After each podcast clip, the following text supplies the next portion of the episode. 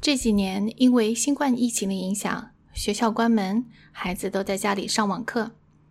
有许多父母发现自己的孩子在家里上学，效果反而更好，自己与孩子交流的时间也多了，关系也更紧密了。于是，在疫情放缓、学校重新开放之后，一些父母决定索性不要孩子去学校了，继续让孩子在家上学，接受在家教育。普遍来说，接受在家教育的孩子学习效率更高，成绩也不错。他们还有更多的机会培养自己的兴趣爱好，也有更多的自由玩耍的时间。当然，在家教育也有它的弱项。有一次，我和一些做在家教育的基督徒朋友们一起聊天，里面有一位妈妈非常肯定地说：“二战时期对犹太人展开的大屠杀，其实根本就没有发生过。”这种大屠杀否定论者的问题，我在一期节目里专门有讲到。那期的名字是“比新冠病毒更危险的是思想的流行病”，这里就不展开说了。大屠杀否定论是显而易见的阴谋论，居然会被基督徒奉为证据确凿的事实，这不仅仅是愚昧的，甚至可能是危险的。他的孩子会不会受到这种极端思维的影响呢？我有点担心。在家教育和学校教育都不是完美的，但是船小掉头快。如果我们能够预先知道那些可能会掉进去的坑，就可以更好的预备好自己。欢迎来到变奏曲频道，普遍真理，多样传播。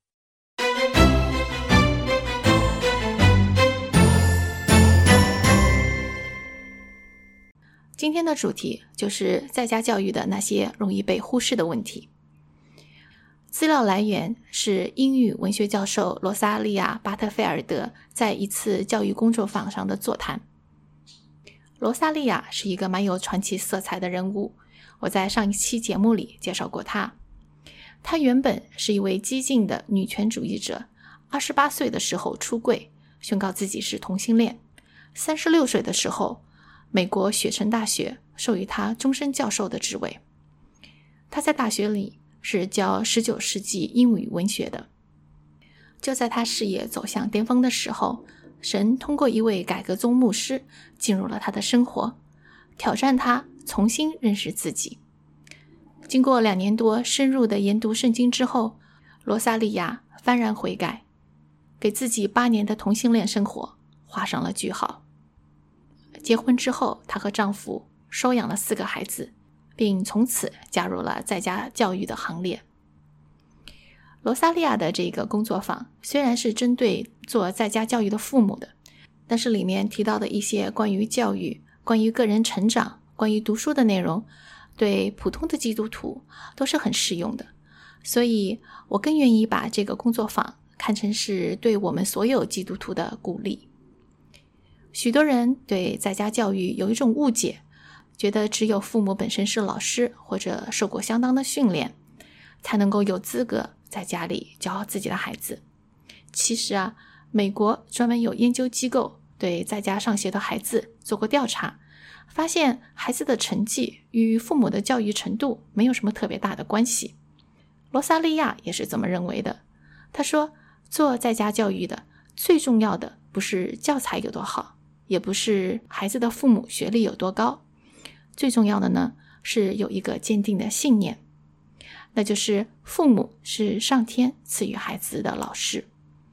罗萨利亚自己是在大学里教英语文学的，那照理来说，不管是教学能力还是他的经验，在家教育对他来说应该是小菜一碟。然而他却说，在家教育是他做过的最难的。也最让他谦卑下来的工作，而且从某个角度来说，罗萨利亚的教学经验和知识，在许多方面都是一种阻挡，因为他在成为基督徒之前是一位激进的左派人士，弗洛伊德、马克思、达尔文这些进步思想对他来说是深入骨髓。左派在教学领域方面的理论，有许多与基督教的教学理论是格格不入的。所以，他要先抛掉自己多年以来的一些习惯性思维，要重新轻装上阵。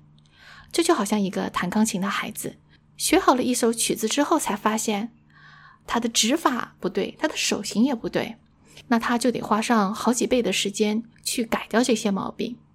相比之下，那些没有经过专门训练的家长，就像一个从来没有学过钢琴的孩子，其实他少走了许多弯路。那为什么会说在家上学会让一个人谦卑下来呢？那是因为在家上学的孩子与父母朝夕相处，他们有很多机会看到父母的失误，看到父母的不足，看到父母的言行不一致。做在家教育需要父母诚实的审视自己的不足，我们需要经常的谦卑下来，向神忏悔，甚至有的时候还要向孩子道歉。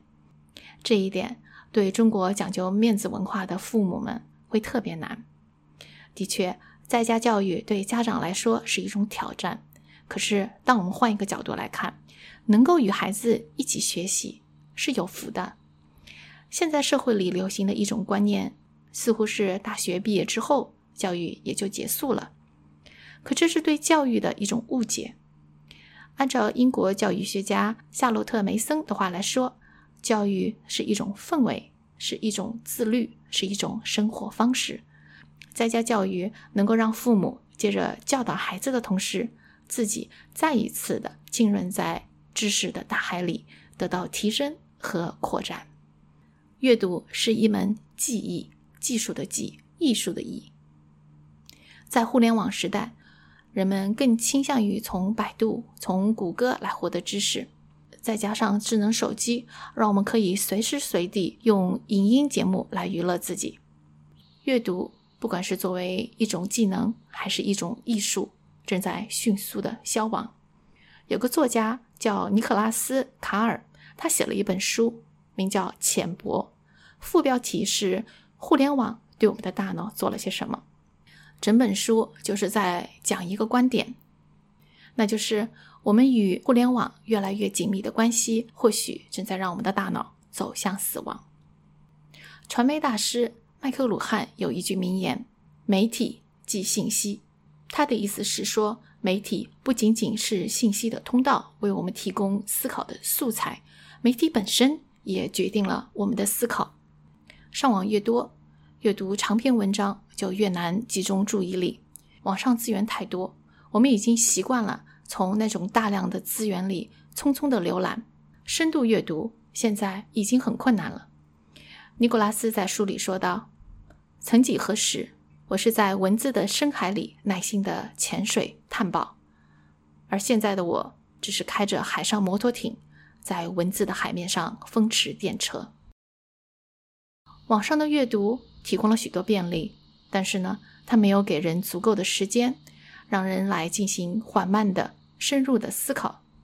网上阅读让我们的注意力变得越来越碎片化，我们的审辩思维能力越来越弱。著名的基督徒作家杨飞利在一篇文章里写道：“阅读之死正在威胁着我们的灵魂，我们要重新捡起阅读的艺术。”与这个反阅读的文化抗争，逆流而上。罗萨利亚还提醒我们要读得深、读得慢、读得广、读得好。在读得广之前，先要读得深。也就是说，我们先要在书中之书的圣经里扎下根基，从这里获得神对真善美的标准。罗萨利亚介绍了一本工具书，是美国惠顿学院的英语教授。Leland Ryken 写的书名叫《Words of Delight》。